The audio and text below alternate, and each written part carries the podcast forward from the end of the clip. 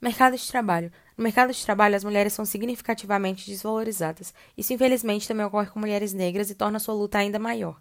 Elas sofrem ainda mais com tudo. Além de enfrentar o machismo presente na nossa sociedade, também enfrentam o racismo. No mercado de trabalho, normalmente as mulheres exercendo o mesmo cargo que homens tendem a ganhar 47% a menos que eles. Já as mulheres negras, novamente exercendo a mesma função, podem ganhar até 159% a menos que homens brancos.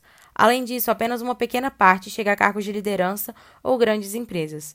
Quando se fala sobre mulheres pretas no mercado de trabalho, imediatamente nossa sociedade machista e racista as associa a empregadas domésticas, mas muitas vezes elas não trabalham em outros cargos, como por exemplo chefe em uma grande empresa, por falta de oportunidade dada, ou medo de sofrerem com diferença salarial que é muito significativa, ou até mesmo com piadas pejorativas e racistas.